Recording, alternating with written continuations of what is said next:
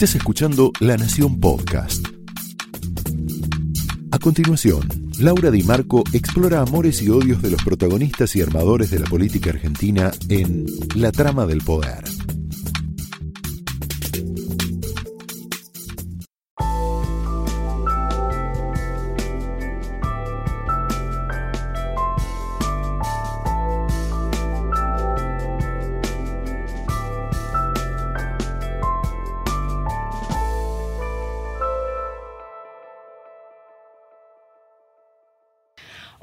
Buenas noches, bienvenidos a la trama de esta semana, que es una trama intensa, una, trama caliente, eh, en donde volvemos a, tener la sensación de estar frente al abismo.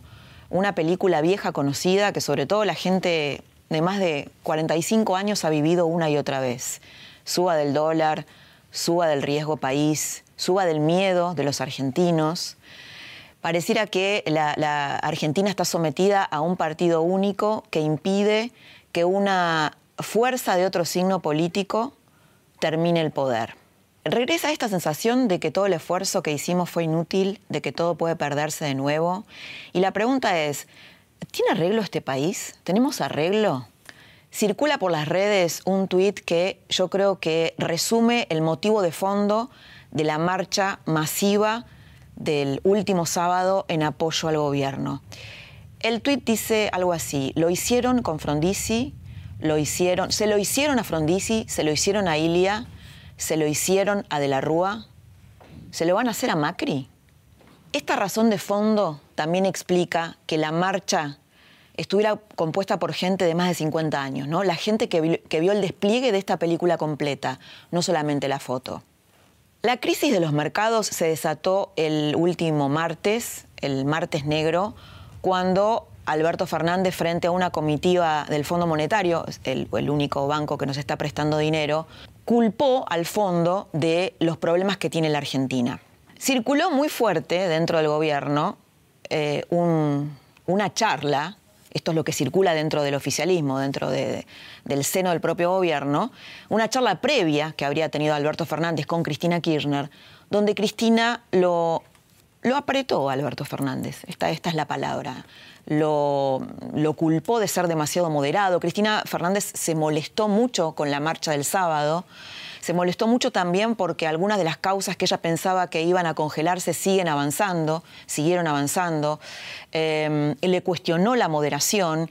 Y esto es lo que provocó el giro radicalizado de Alberto del martes último y finalmente la consecuencia en los mercados que vimos. ¿Está en duda, Macri en la intimidad tiene dudas de que el nuevo desembolso del fondo, que es crucial para la Argentina, son 5.400 eh, millones de dólares, se, haga efectivo?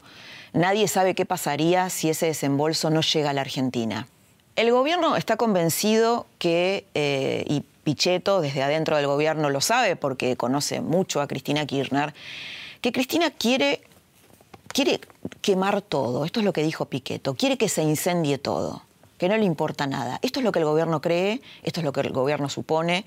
Es decir, supone que Alberto Fernández quiere debilitar, junto con todo el kirchnerismo, quiere debilitar al gobierno y quiere boicotear el acuerdo con el fondo. Y en, esta, eh, en este debilitamiento también incluye a los 14 gobernadores peronistas que esta semana hicieron una demanda de inconstitucionalidad de las medidas que el gobierno lanzó para aliviar el bolsillo, para reconciliarse con la clase media, la baja del IVA, mejoras en los empleadores, la suba del piso eh, del impuesto a las ganancias, que, que la gente pague menos ganancias. Sin embargo, en esta historia vieja conocida, en esta película que hemos visto muchas veces, hay una novedad política, hay una innovación y es que hay un grupo de personas, 8 millones de personas votaron en contra del kirchnerismo en las últimas pasos, en el peor momento de este gobierno económico. Y por primera vez, a diferencia de las otras experiencias, la de Ilia, la de Alfonsín, la de Frondizi, la de De la Rúa, hay un grupo de gente dispuesto a salir a la calle, dispuesto a defender que un el hecho, ¿no? De que, no sé si tanto a Macri, pero sí el hecho de que un presidente no peronista termine su mandato. Esta es una innovación eh, política absoluta con respecto a, todas las crisis anteriores que tuvimos. Y además una marcha convocada no por el CEO de una multinacional, sino por dos artistas y por un actor que es Beto Brandoni, que estuvo exiliado, que fue perseguido por la AAA durante el tercer gobierno de Perón. Pablo Beluto, el secretario de Cultura, te va a contar cómo está viviendo en este momento el gobierno internamente este momento tan complicado del propio gobierno y de la Argentina. La trama de esta noche comienza de esta manera.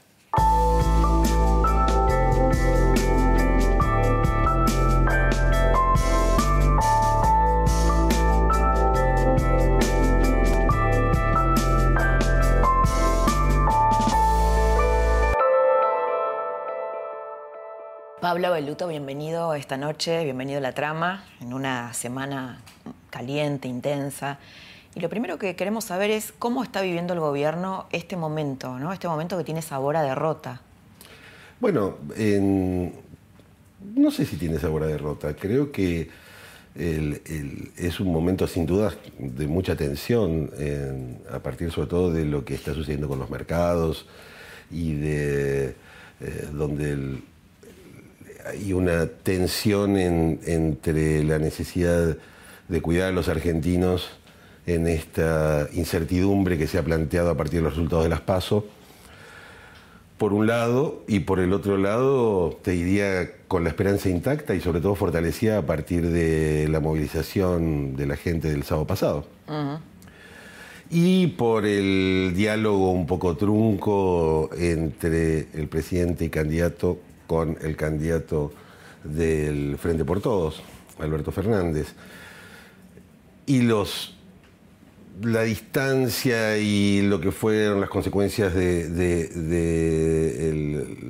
el, documento que produjo el lunes el encuentro de sus técnicos y él mismo con, los técnicos del Fondo Monetario. Sí, sí, sobre todo los efectos que hoy cada declaración, cada palabra, cada gesto puede tener sobre un mercado, unos mercados que están muy sensibilizados por, por, bueno, por qué va a pasar en esta incertidumbre política, ¿no? A partir de, octubre y sobre todo a partir de diciembre. Reflexión de, digamos, que tiene que ver con la cultura política, que es tu área. Eh, la marcha, el hecho que la marcha haya sido espontánea, que una fuerza no peronista haya tomado la calle, que un actor como Brandoni le haya puesto emoción, ¿no? ¿Eso pensás que contribuyó al endurecimiento de Alberto Fernández, que de algún modo, no sé si la movilizó a Cristina Kirchner y a través de eso a Alberto Fernández, pero tuvo que ver esa marcha en este giro? Es muy probable. Eh, nadie, muy poca gente esperaba esa repercusión, incluso muy poca gente dentro del gobierno esperaba esa repercusión en la calle. Yo estuve en la calle. Eh, acompañando, participando en la marcha como un ciudadano más. Eh, y, lo que viví fue una... porque había una, sensación doble al principio, en los días previos, que era por qué, por qué eh, se movilizaba la gente. Sobre todo tras escuchar los mensajes de, Beto Brandoni o del propio Juan Campanella, que habían sido los principales, digamos, los más conocidos de los de quienes convocaban. No parecía que era por Macri, ¿no? claro, parecía que era por la República y había quienes decían, bueno, pero la República no, está en juego por un resultado electoral. Y había cierto punto de, anclaje en eso. Sin embargo, una vez en la marcha, uno lo que notaba era que la actitud era muy positiva hacia el gobierno. Es decir, la gente estaba defendiendo algo que en estos años se había conquistado y que tenía que ver con un espacio de libertades. Yo creo que cuando empezó a notar el presidente mismo lo que estaba pasando en las calles, él quiso ser parte de esa marcha. Él quiso, él mismo como, como, como, como, un ciudadano más, casi te diría, quiso estar allí. Eh, yo recuerdo que, yo estaba en, la calle viendo lo que pasaba y sintiéndome tan gratamente sorprendido como muchos otros y, recuerdo escribir un WhatsApp seguramente debe haber recibido miles de WhatsApp en ese momento, y le decía, esta gente nos quiere, te quiere. Y, respondió. Cree que, al, día siguiente volvimos a conversar, y cree que todo lo que hiciste no fue en vano, Te pregunto esto, entiendo la idea y, bueno, y está muy bueno también que cuentes esta cocina, ¿no? De lo que se vivía. Pero también es cierto que hay pases de factura en hacia Durán Barba, hacia Marcos Peña, de María Eugenia Vidal, de eh, eh, Rodríguez Larreta. Vos dijiste en algún momento Durán Barba ve en 3D, ¿no? La política. Eh, ¿Seguís pensando eso o crees que tuvo fallas Durán Barba? Yo creo que falló el instrumental, en todo caso. Sin duda, si vos tenés un instrumental que te dice que, que eh, estás a... Uno de las personas más cercanas a Mauricio Macri me dijo, em, pensábamos que estábamos cruzando el océano y de pronto nos encontramos con una montaña. O sea, no estábamos cruzando el océano, estábamos cruzando la cordillera. Eh, cuando recibieron los primeros es un error de los instrumentos de medición que son las encuestas eh, que compartieron todas las encuestadoras en mayor o menor medida. De hecho, ninguna acertó con precisión. Sí, pero cuando vos hablabas con Durán Barba, él se jactaba y con Marcos Peña de que él leía como nadie al ciudadano del siglo y que, él no confiaba en las otras encuestas, sí en las suyas. Eh, sí, eh, y, creo que evidentemente las encuestas que tenía Jaime eh, estaban mal. Pero en todo caso creo que tiene que ver, digo, no estoy defendiendo, si vos trabajas con, con una eh, con herramientas que miden mal la realidad y bueno, es probable que te pegues, eh, es como si, si tu velocímetro en el auto te dice que está haciendo 60 kilómetros cuando está haciendo a 140, es probable que te pegues un palo. Digo, en, sobre todo si el margen es muy grande de diferencia, como ocurrió en la realidad. Eh, esto no es culpa a nadie, en todo caso lo que sí estoy diciendo es que eh, la confianza en, herramientas o en instrumentos de medición o sobre qué era lo que estaba pensando la sociedad, cuando esos instrumentos están incorrectos, te llevan a cometer errores. Eh, y eso, yo estaba en, el búnker ah, eh, temprano y llegaban los datos y los datos no se... cuando yo llegué parecía que los números eran los que se habían previsto y al rato eran catastróficamente diferentes. Eh, creo que, en cualquier caso... ¿Qué ahí? ¿Qué, te pasó cuando viste eso? Mira, empecé a recibir los, telegramas, los datos de la gente eh, nuestra que estaba en las escuelas, que en la provincia de Buenos Aires, que corroboraban los datos que finalmente eran. Entonces uno empezó a decir, bueno, algo no está andando bien. Hay una montaña y no un océano. Eh, no estamos volando por donde pensábamos que estábamos volando. Y, por supuesto sentí, la primera emoción fue de, de, estar muy mareado, de no saber dónde estaba, de... Eh, Una sensación de irrealidad, ¿no? De irrealidad, de, porque es la sensación de estar perdido es como si el mapa que tenés, el mapa que tenés, eh, cuando, vas de viaje, ahora es difícil porque ahora tenés el GPS. Pero como si el GPS no hubiera funcionado. Y entonces estás en un lugar. Viste que somos todos muy dependientes del, GPS, del Google Maps o del Waze, cuando andamos por la calle. Y imagínate que no funciona. Y entonces te sentís perdido y, tenés que ir a un lugar donde nunca fuiste, o donde. Y entonces tenés que empezar a ver que no conoces las calles y te sentís en un territorio desconocido.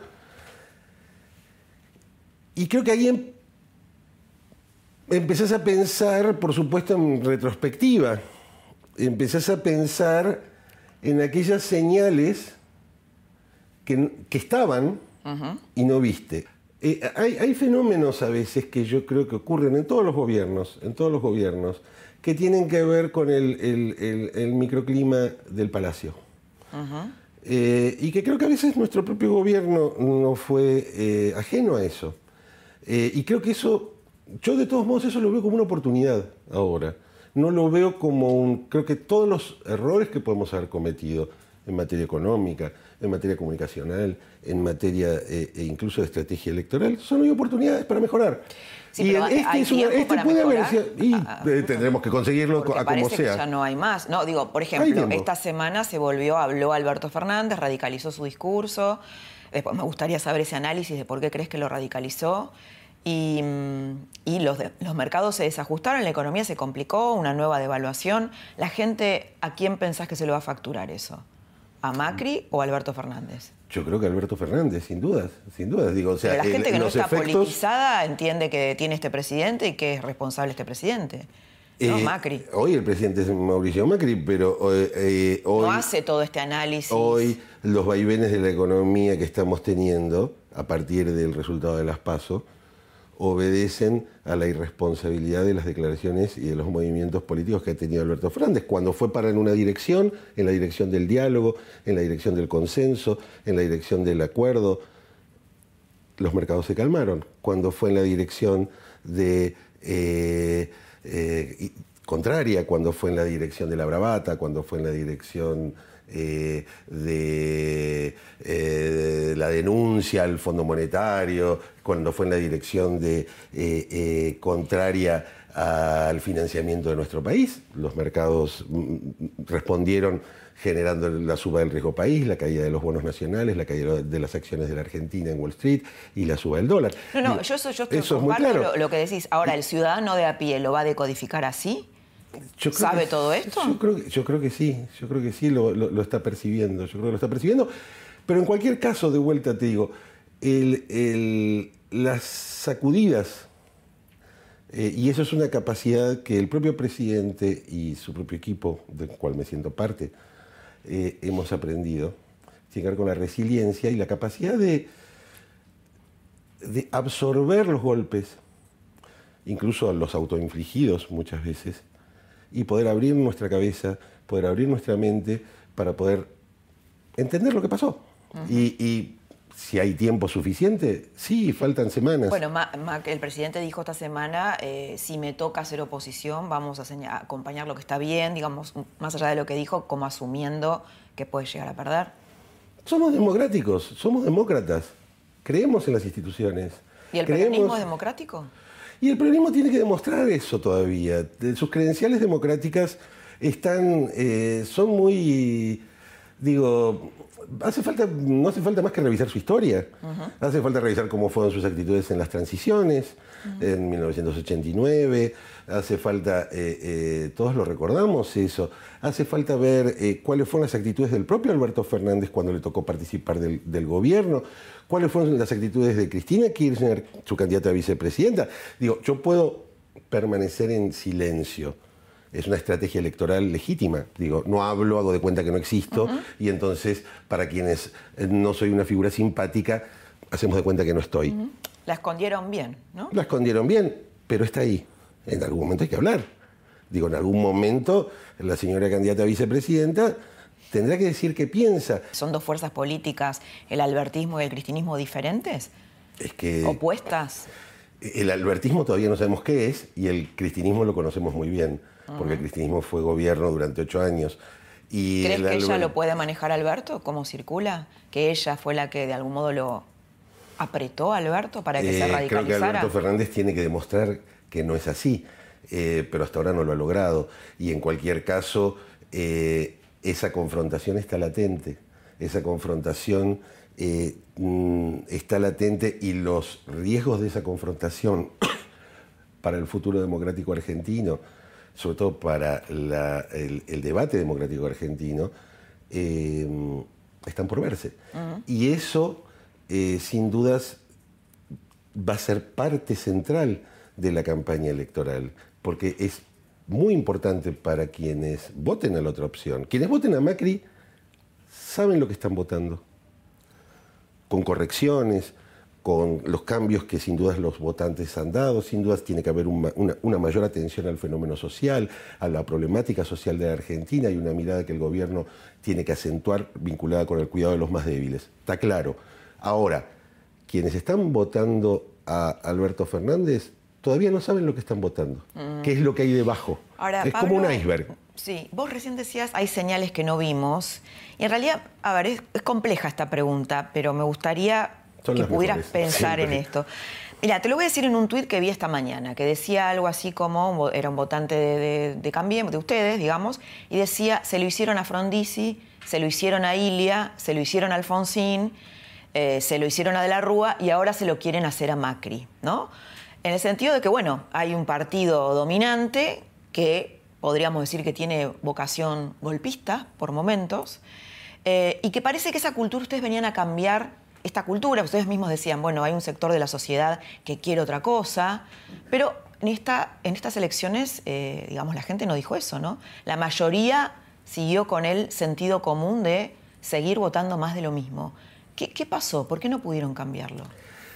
Bueno, iría en contra del tuit en un punto. ¿Eh, ¿Tu respuesta? Sí. No somos Frondizi, no somos Ilia, no somos Alfonsín, no somos de la Rúa. Cambiemos, no es eso.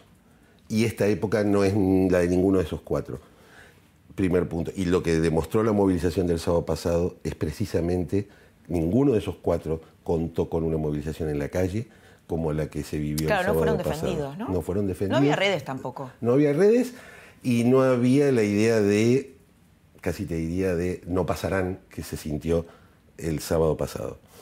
Luego, creo que precisamente eso es lo que marca, es un cambio. Hay un tercio de, los votantes, un tercio del electorado que está defendiendo valores. Es un tercio, es un porcentaje muy alto, que está diciendo, ojo, no es que eh, todos esos eh, eh, momentos de la historia terminaron en situaciones de muchísima debilidad. Los presidentes que fueron avasallados por golpes militares, como en el caso de Frondizi y de Ilia, o por, si querés, golpes institucionales o procesos de adelantamiento de las elecciones, como en el caso de Alfonsín, o golpe, como lo llaman algunos, institucional, como en el caso de la Rúa. Pero no lo ves débil a Macri, independientemente de la marcha que fue muy importante, sin duda. No, yo lo veo como un presidente tomando las decisiones que tiene que tomar, protegiendo a la sociedad de los efectos de estas devaluaciones, de los efectos de este debilitamiento del mercado. Lo veo al contrario, incluso lo veo fortalecido porque siente que hay un, sector de la sociedad que está esperando esto de él. Y lo que, y lo que creo además, eh, y lo veo en en carrera, lo veo en, comprometido, incluso lo veo comprometido con un proyecto que lo trasciende.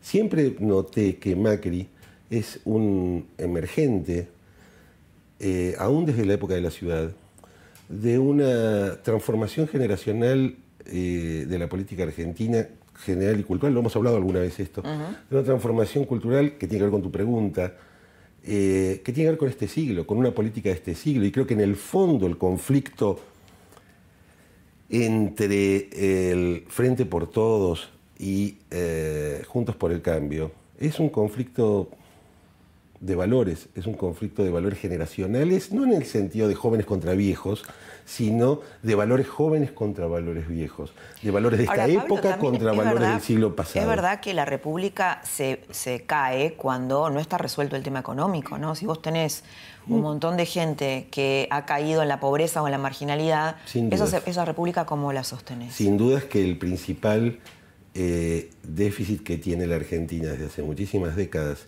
el déficit estructural que los argentinos, y acá los cuento a todos, nosotros y todos los demás hemos, no hemos resuelto y es el, te diría, el núcleo más duro de nuestra problemática es la, la problemática estructural económica social de Argentina.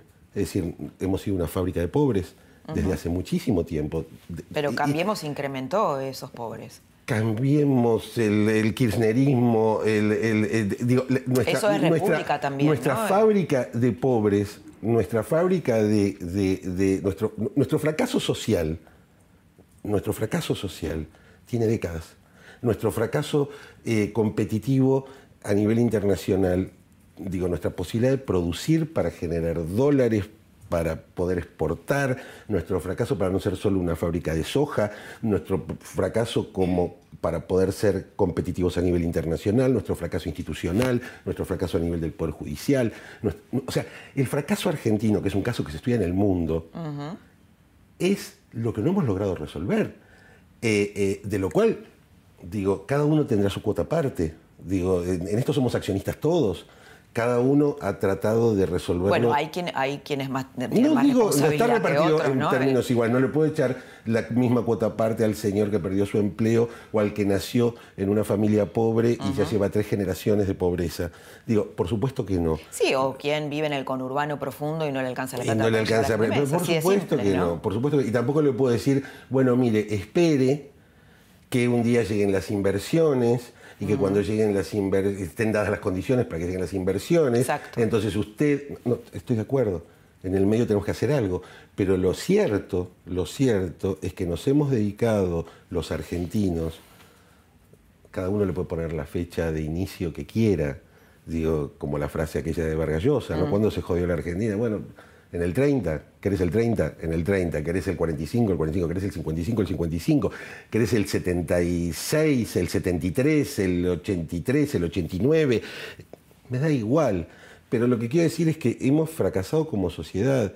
Digo, eh, y ese fracaso, ese fracaso, eh, del cual que tal vez sea la sensación hoy mayor de angustia que muchos argentinos tienen, que es otra vez, Exacto. otra vez. Por eso te, te- te- me refería a este tuit, ¿no? Hay gusto de otra vez. Otra Y vez. otra vez. Y bueno, es lo que lo dice que además es- Brandoni, ¿no? Otra vez vamos a perder la entonces yo lo que República. digo con Beto Brandoni es otra vez no, otra vez no, otra vez no, otra vez no, dialoguemos, pero otra vez no, otra vez no, Alberto Fernández, otra vez no, otra vez no, señora Kirchner, otra vez no. No estoy diciendo eh, eh, que seamos perfectos, que nuestro gobierno haya sido perfecto. No estoy diciendo que no hayamos cometido errores. Cometimos miles de errores. Miles. Miles. Había un montón de cosas que no sabíamos. Había un montón de cosas en las que tuvimos un sesgo optimista. Había un montón de Ahora, cosas en las que nos equivocamos. eh, pero- señálame una, porque no me hiciste ninguna autocrítica Te hasta estoy ahora. diciendo, te estoy diciendo. ¿Eh, ¿Lo del sesgo optimista o Tuvimos un errores? sesgo optimista, creímos que era más fácil, creímos que eh, eh, eh, solo porque no estuvieran ellos iban a venir las inversiones, creímos ¿No abusaron mucho de la estrategia del miedo? ¿No? De, por ejemplo, alguien de tu gobierno me decía hace poco dos cosas que me gustaría saber qué pensás. Una es, no deberíamos haber generado, en, en vez de decir qué miedo viene Cristina, es haber podido generar entusiasmo con el proyecto de país que nosotros es probable, teníamos. Es probable, ¿no? es probable que nos, nos, nos enclaustramos un poco en ser anti, Mm. el- en que el antikirchnerismo haya sido una. un- hayamos puesto demasiado el acento en cuidado con el cuco, Exacto. que ya nos, que nos hizo mucho daño, y, y eso nos haya quitado el foco de lo que había que hacer. Es probable. Lo que yo quiero decir, como discutía eh, hace poco con, con- con- con un familiar mío que vota a- a- al kirchnerismo, decía, ¿Quién es tu hermana? No, no, no, te voy a decir porque cada vez que hablo de mi familia se me arma en casa. Pero te digo, pero decía, No, has contado públicamente. no, que- por eso, que- por eso, que por eso no hermana quiero es armar más. kirchnerista, claro. Mi hermana es kirchnerista, pero no importa. Digo, decime cinco cosas que ellos hayan hecho mejor que nosotros. A pesar de que nosotros seamos los peores. Te acepto todas las críticas sobre nuestro gobierno. Decime cinco que ellos hicieron mejor que nosotros. Me va a decir, pero no me digas que había menos pobres, porque los menos pobres tienen que ver con la cotización de la soja. En un contexto internacional más favorable, yo también genero menos Bueno, eso pobreza. también es debatible, ¿no? Pero, pero- Yo también genero menos pobreza. Pero dime cinco políticas públicas mejores en el kirchnerismo que en el macrismo. Políticas públicas, cosas que decide el gobierno, no cosas que tienen que ver con la cotización del dólar o, de la- o del precio internacional de la soja. Cinco. No hay. Entonces, lo que quiero decir, lo que quiero decir a lo que voy, es que hay un punto en el cual para salir del problema estructural argentino, para el problema estructural argentino, lo que no podemos, al menos sabemos lo que no podemos, lo que no podemos es seguir repitiendo nuestro fracaso. Porque eso es hacer, hacerle daño, hipotecar nuestro futuro, que es finalmente lo que estoy seguro que ni los votantes de, de Alberto Fernández y de Cristina Fernández y los votantes de Mauricio Macri y de, y- y de Miguel Pichetto queremos. Porque todos tenemos hijos acá, todos vamos a seguir claro. viviendo acá. Sí, sí. ¿Qué rol tuvo el Papa Francisco en eh, el resultado de las PASO? Ah, la prensa internacional habló de que el Papa Francisco está detrás de esta unidad del peronismo. ¿Cómo lo evalúas? Lo, único que sé es lo que, lo que, lo que salió publicado. Digo, eh, eh, el Papa se ha mantenido en, silencio, por lo menos públicamente, en relación a todo el proceso electoral argentino. y creo que espero que ese silencio lo mantenga. Digo, para mí una de las grandes deudas que tiene la Argentina es una cabal separación entre la Iglesia y el Estado, desde mi punto de vista particular. En, y en cuanto más los problemas de Dios son los problemas de Dios y los problemas de la tierra son los problemas de la tierra y los resuelven los hombres. y creo que... Bueno, eso es lo ideal, ¿no? Cuanto más prudente sea la actitud en ese sentido, creo que es mejor. Más allá de que rescato, por supuesto, el trabajo social que hacen muchos hombres de la Iglesia en ese sentido. Cuando los hombres de la Iglesia se vinculan con la política, eso siempre termina mal, digo, porque divide y, divide a las familias y genera eh, divisiones que ya bastantes tenemos, digo, ¿no? para agregar otras. Abeluto, muchas gracias por haber estado esta noche, ayudarnos a entender qué está pasando. es un placer conversar con vos. Igualmente. Lo acabas de escuchar al secretario de Cultura que forma parte del macrismo duro. En el próximo bloque, quédate porque vas a escuchar a un Enrique Pinti imperdible en un editorial de humor político que pinta este momento.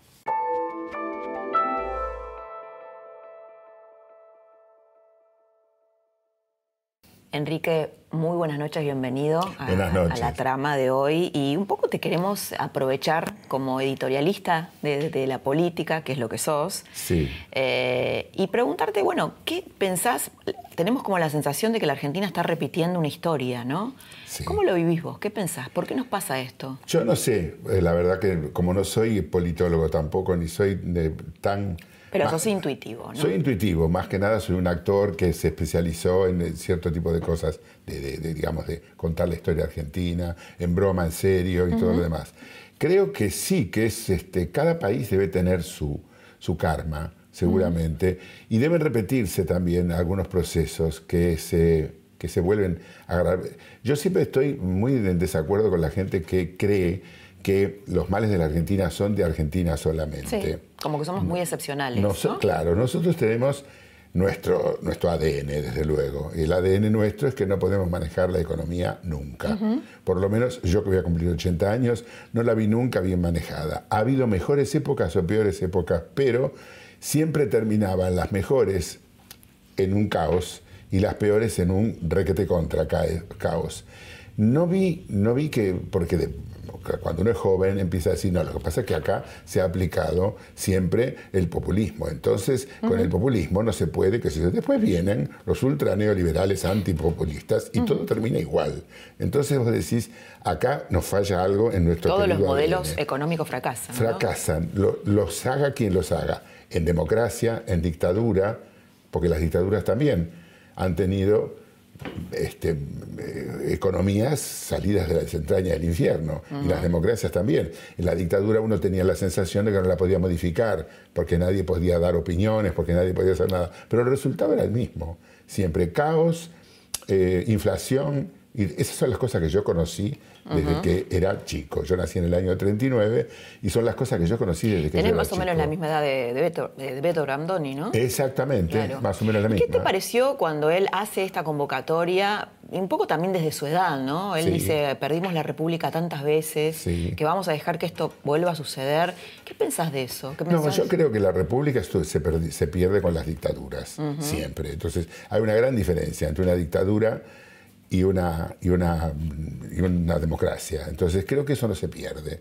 Lo que pasa es que creo que de pronto en campaña y en el ardor de la lucha este, se, se ponen en el enemigo político o en el, el, adversario o como se le quiera llamar, se ponen todas las atributos del demonio. Entonces, ¿qué podés decir de una dictadura? Nada, ya lo dice toda la dictadura. En cambio, de un gobierno democrático que no te gusta, que lo odias y que lo detestas, de la única manera de, poder hacer el contrapunto y seguir la, con la con la chicana política, es decir, esto no es una democracia. Esto mismo se lo dijeron a Macri. Esto, Macri, basura, vos sos la dictadura. No, no es una dictadura. ¿Entendés? Será una basura, pero no es una dictadura. Bueno, por ahí el Rima, pero no es cierto. Lo que piensa es que el peronismo es más autoritario, que es un sistema autoritario. Pero una cosa, una cosa es el autoritarismo de un sistema y otra cosa es la reducción de la república. Por supuesto, Mira, yo el otro día, este, no me acuerdo quién estaba en, un programa de Sobre televisión. todo para quienes han vivido dictaduras reales, Claro, ¿no? claro, claro. Yo estaba en el programa de televisión, yo no estaba de invitado, estaba en mi casa viéndolo, y entonces dijeron, eh, estaban a- de- averiguando eso, ¿qué es una república? Porque había una chica muy joven en, el, en el panel que decía, eh, perdón, yo tengo 27 años y no sé qué quiere decir Brandoni o Lilita Carrió o, o- o- o otros de otros sectores políticos. ¿Qué es una república? A ver, dijo la chica que tenía veintipico de años. Entonces dijeron, la república es lo que tiene los tres poderes divididos, el legislativo, el judicial y el ejecutivo, y que no tiene ninguna cosa. Entonces la chica, "Ah, entonces no hubo nunca. Lo dijo claramente desde Bueno, sus hubo 27 años. más, más calidad institucional que otros, ¿no? Hay Sí, pero, sistemas la- que pero tienen- nunca, siempre es lo mismo. Cuando hay un gobierno, nadie le toca el culo a ese gobierno. Cuando se van, empiezan los juicios y empiezan a bajar como las viejas vedettes por las escaleras de Comodoro Pi. Ahora, hay una situación muy, muy anómala, ¿no? Porque hay un presidente real, Sí. que es Macri, Sí. hay otro virtual, que es. Alberto Fernández, que esta semana habló y cuando habló con el fondo se, desbar- se generó un desbarajuste. Pero lo que pasa, yo- Impresionante. pero yo lo entiendo, ¿sabes por qué? Porque suponete que, viste cómo son los políticos, ¿no? Porque si hay, que, hay que ponerse en la piel de lo que son los políticos. A lo mejor vos y yo no hacemos eso, pero los políticos sí lo hacen. Él se quiere deslindar de responsabilidades porque es muy probable que sea presidente, tiene unas grandes chances que sea presidente y no quiere que le carguen el mochuelo de algo que él no hizo. Que él pertenece a un gobierno que pudo haber preparado las cosas mal como para que esto ocurra ahora, que nadie es inocente. Sí. Pero como los políticos siempre son inocentes, entonces quieren salvar su, su culo. Entonces dicen directamente, te lo digo ya, es- de esto no tengo nada que ver. Como yo creo que voy a ser presidente, te digo que esto es un desastre y que no se puede hacer. Lo que pasa es que Me quiero lavar las manos porque si no, se Sí. sienta él y van a decir, ¿y usted por qué no dijo nada? ¿Por qué no abrió la boca? No, bueno, tampoco lo culpan, como la Argentina está en una situación tan delicada. Mira, eh, la Argentina ¿no? está tan delicada que aunque hubiera dicho vamos a pagar todo, vamos a ser buenos, van a decir miente. Miente porque sí, porque no es su ideología realmente, porque pertenece al grupo K y el grupo K no, eh, no está de acuerdo con eso. Y al mismo tiempo que en general, tanto el grupo K Pero como el venía grupo como más tranquilo, ¿viste? Ellos Sí, habían sí, hablado sí. Macri y él, habían tratado de estabilizar la que se puede cosa. mantener la tranquilidad. No, evidentemente no. ¿no? no, no se puede, no se puede, ¿Y por qué evidentemente. crees que Cristina Kirchner sigue teniendo tanto, tanto éxito y rédito electoral? Algo habrá hecho. Como decían en la época de la dictadura, cuando te chupaban y te llevaban, vos decías, algo habrá hecho, porque creo que tiene un, fuerte carisma, eso es evidente. El carisma no es simplemente tener una imagen positiva. Vos podés tener una- un carisma. Hay gente que es siniestra o que no siniestra, que, que- que ha, que ha hecho cosas discutibles y sin embargo el carisma no lo pierde. Por ejemplo, no sé, Monzón. Monzón es un femicida. Sí. Pero su categoría de ídolo le permitió que aún después de muerto, gracias a estas series, todo este tipo de cosas, haya gente que todavía lo defiende. Sí, sí, claro, sí. Porque tenía un carisma impresionante, no solamente por los puños, porque por los puños había un montón. Encanto, es el encanto. Sí, sí. Entonces, evidentemente. Atracción, ¿no? Atracción. Hechizo. Hechizo, atracción. Ahora, ¿vos crees que los argentinos, por ejemplo, un- la prensa española, cuando vio el resultado de las PASO, tituló El pueblo que está enamorado de sus ladrones? Y no, mira, ¿Crees que eso es yo. así? Yo creo que no. Yo creo que nadie está enamorado de los ladrones. Lo que pasa es que se cree o no se cree. Y este es el problema. ¿Entendés? Vos podés creer, si vos crees realmente, y por eso las, la- las elecciones estas, las otras van a dar también otro, otro, otro número, pero han demostrado que hay gente que cree que realmente ha sido robada. Y entonces, esa gente es el 34%, no es moco de pavo. Entonces, si tenemos axiomas, si es rico no va a robar. ¿No es cierto? Decimos también, si, puede, si, si salvó Boca puede salvar el país. Decimos también, si es un buen empresario, puede ser un buen presidente. Sí, y una nos parte equivocamos de medio a medio, eso, ¿no? somos y otra, idiotas. otra parte piensa, este es un gobierno para ricos, ¿no? Pero Y- somos idiotas. y no, eso que- Mm. es después. Eso es después. Al principio como acción, sin, sin, sin poner. Después sí decís, claro, vos tenés una ideología medio de centro izquierda o izquierda directamente, y si es un gobierno para ricos, este, este es un cliché. Y, y los otros dicen directamente, este es un gobierno para los desarrapados, choripaneros que no quieren trabajar. Mm. ¿Y a quién votaste? Acá, yo eh, desde que cumplí 74 años no voté más, porque me duelen las piernas, porque tengo que caminar cuatro cuadras, porque tengo que aclararle... ¿No votaste ahora en el 2015? No, bájame, La, bájame la urna y porque todas las viejas de la Recoleta, por donde yo vivo, me dicen, vote bien, Pinti, vote bien, Pinti, y me tiran los huevos por el piso. Entonces, evidentemente, no me quiero someter a una- un escarnio total, pero soy consciente de que soy un idiota, de que hay que votar y que hay que, que, hay que hacerlo. ¿Y vas a votar ahora? Ahora voy a, no tengo más remedio ¿Y que qué vas a votar? ¿Se puede ¿Eh? saber? No, no, no, no, No. se puede Bueno. saber, no se puede saber ¿Te parece riesgoso como actor eh, asumir una posición tan fuerte Sí, en política? Sí, es muy riesgoso, muy riesgoso, muy riesgoso. Pero yo no tengo una Porque posición... se te divide el público. Claro, yo no tengo una posición tan, tan definida para nada. Soy un socialdemócrata, un burgués deshilachado, un liberal des- des- destruido, un escéptico este, optimista. Porque te destruyen todas las utopías y te destruyen todo. Los de derecha, los que de escuché izquierda. muchos liberales, pero liberal destruido nunca había escuchado. Sí, porque vos crees en algo.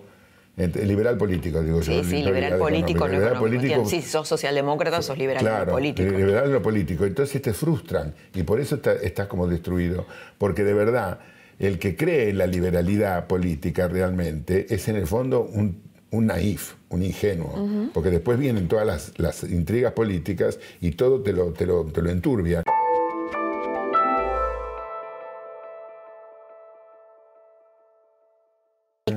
Estuviste ilusionado?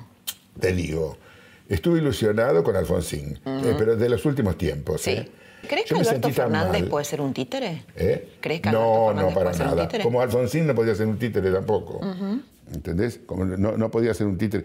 Como tampoco Ilia era un títere. Una cosa es no No, tener no, me la fuerza, refiero a un ¿no? títere de Cristina, no No. títere.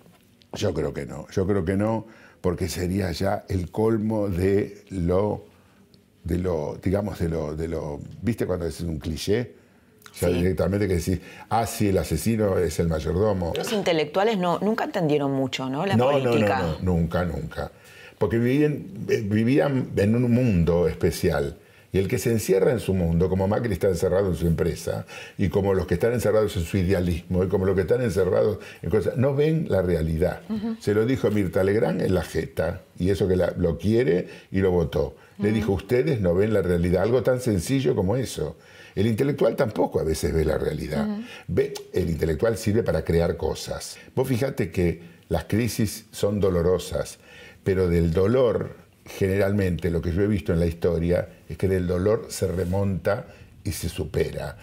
Porque Europa fue un desastre en el siglo XX. Primera Guerra Mundial, Segunda Guerra Mundial, Guerra Civil Española. Mirá los líderes maravillosos del mundo. Hitler, Mussolini, Stalin y Franco. Era para pegarse Sí. un tiro en donde vos ya sabés. Sí, sí. ¿Te das cuenta? Y bueno, fue tal cual. Pero después, no sé, en Alemania produjeron a Pero- Merkel, por pero ejemplo. enseguida, ¿no? pero o sea, una vez que sufrieron campos de concentración, horror, despelote, ciudades El muro, destruidas, ¿no? el, En el- el muro, todo la eso. Guerra Fría. Una vez que superaron eso, el dolor los hizo madurar de una manera que pudieron hacer la socialdemocracia a la que yo adherí y que durante la década del 60 fue espectacular y durante la década del 70 también, hasta que empezaron los movimientos terroristas también en, en Europa, porque empezaron ¿Por qué por crees el que no, no 68. podemos producir líderes de mayor calidad, nosotros? qué sé yo, ojalá yo supiera, porque de verdad, cuando yo los oigo decir, ustedes no saben lo difícil que es gobernar, digo, ¿y por qué te metes? Este, este país, claro, todos dicen ¿Por qué lo te mismo. sí. Porque de verdad, es muy difícil. Estábamos hablando antes, de, de- de empezar este reportaje, estábamos hablando, vos me preguntabas, ¿qué vértigo debe ser estar solo en el Sí. escenario, qué sé yo, y Acá, acordarte de todo, y la letra, y qué sé yo, lo demás? Pero yo hice mi oficio yo sé que esto lo sé hacer. Si a mí me dicen que yo tengo que hacer equilibrio en un alambre en el obelisco, no. En cambio, hay gente del Circo del Soleil que no es capaz de decir cinco minutos un, monólogo, pero suben y no se caen. Entonces, el equilibrista que sea equilibrista y el pelotudo que puede hablar, que hable. Pero, eh, eh, eh, ¿quién les dijo? ¿Es la colimba? Porque si, la colimba sí, era que te tocaba. Entonces, uy, me tocó Marina, ay, me, me, salió un número alto, ay, me salió un número bajo. Ellos no, ellos matan por llegar al poder. Los, los, de izquierda, los de derecha, todo el mundo. Sin embargo, una vez que llegan y no pueden arreglar el problema, te dicen, ustedes no saben lo difícil que es gobernar el país, como si hubiera sido una obra de caridad. Y eso te da en el quinto forro del hígado. Sí, de todas maneras no parece que todos sean iguales, ¿no? Vos mismo decís, bueno, Alfonsín no, es igual a Menem. No, no por Dios. Eh, si no nos cortamos la vena. Por eso, ¿no? Eh, porque también hay como un discurso en ese sentido, bueno, todos son la misma es que, cosa. claro, es que porque, pero fíjate vos, que son los que no han dicho eso. Esa gente que, esa gente que no, dijo que, Ilia no dijo que difícil, Alfonsín no dijo que difícil. Nunca dijeron, Menem tampoco, nos arruinó, nos mató todo, pero él, para él era todo Lo disfrutaba, ¿no? Porque Hay, hay, hay, políticos que gozan del poder y otros que lo padecen. Sí, sí, lo padecen. ¿Tenés algún pronóstico para la Argentina? ¿O te resulta difícil imaginar qué nublado, puede pasar? nublado, nublándose algo con posibilidad de tormentas eléctricas hacia la noche. Creo que eso es un, este, un, pronóstico. Yo pienso que deberíamos haber madurado un poquitito. Eso parecía, ¿no? Parecía. Eso parecía. Parecía, pero ya vamos a ver, vamos a ver. Qué ¿Sabes qué pasa? Contra el hambre o, la, o contra no llegar a fin de mes, porque hay gente que tiene hambre y otra gente que no tiene hambre, pero no llegan. Y que, eh, porque de acuerdo a la escala de cada uno, cuando su, escala va bajando, bajando, bajando, bajando, bajando, no hay nada que pueda contrarrestar. La madurez se corta ahí. Porque vos podés ser maduro, bueno, decir, De hecho, lo votaron a Macri en el 2017, votaron a Cambiemos. Sí, señor y votaron y, votaron a Camilo y todo, pero llega un momento en que vos decís, no es que no podés ir a Miami, o no es que no te podés comprar un modelo de, de Pierre Cardin, no, es que ya empezás a decir, no puedo comprarme un remedio. No, no, claro. Y yo soy una persona que no, no, no, soy un desarrapado y un, un, desgraciado, y no me puedo comprar un remedio. El remedio es carísimo. Lo que pasa es que tal vez al gobierno le faltó explicar la película completa, ¿no? de, de dónde venía y qué país recibía, ¿no? que recibió un, paciente en estado de coma. Sí, lo que pasa es que siempre estamos en estado de coma, y yo me pregunto, ¿de dónde sacan después la plata con las cuales se les hacen los juicios? porque de verdad, cada vez que, termina un gobierno está devastado el país. Cuando ese gobierno termina, se les hace 20.000 juicios porque se han robado 150 mil millones de, pesos por minuto. Entonces, ¿de dónde sacaron esa plata? El país estaba quebrado, no había ningún tipo de cosas. Siempre hay.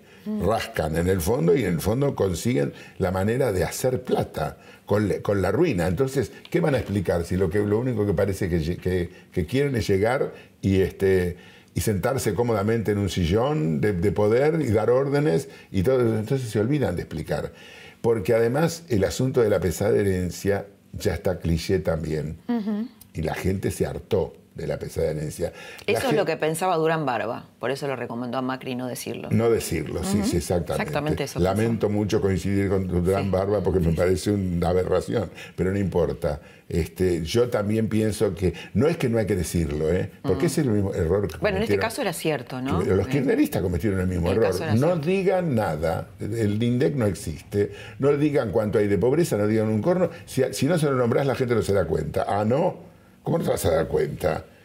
El ocultamiento que hicieron de la, de la, de la situación y el, ocultamiento que hicieron de la pobreza que iba creciendo fue lo peor que podían haber hecho. Eh, Enrique, ¿qué pensás de esto, de estas declaraciones de eh, Juan Grabois, que esta semana también hizo una marcha, cuando dijo que la marcha del sábado era, la habían hecho los chetos, los garcas, los que Está loco, ¿qué quiere que te diga?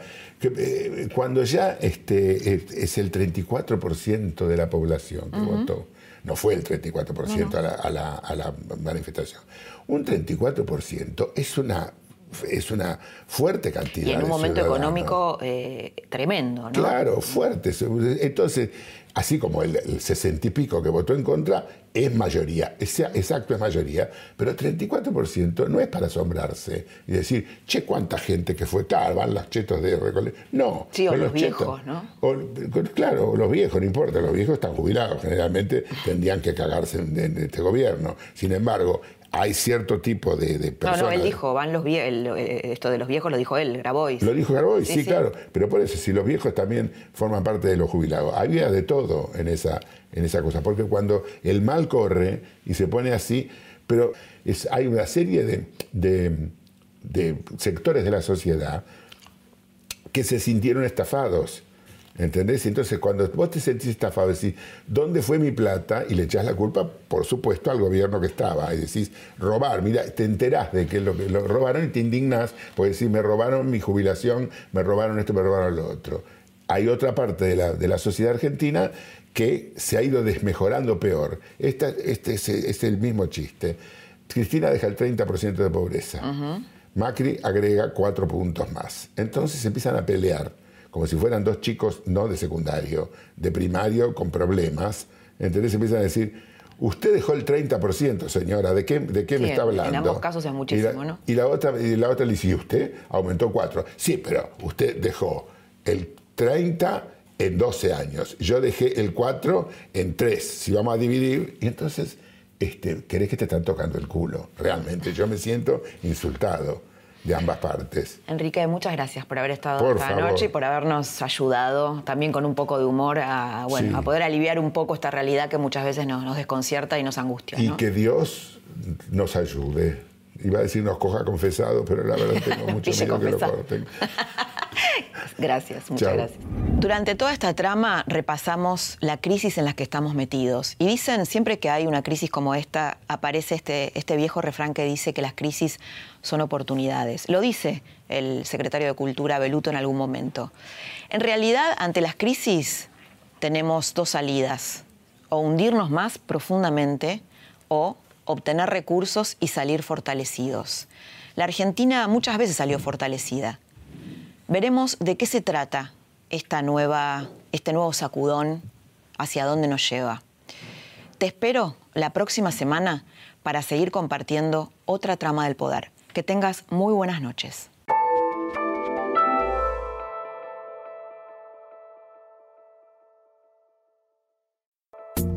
Esto fue La Trama del Poder con Laura Di Marco, un podcast exclusivo de La Nación.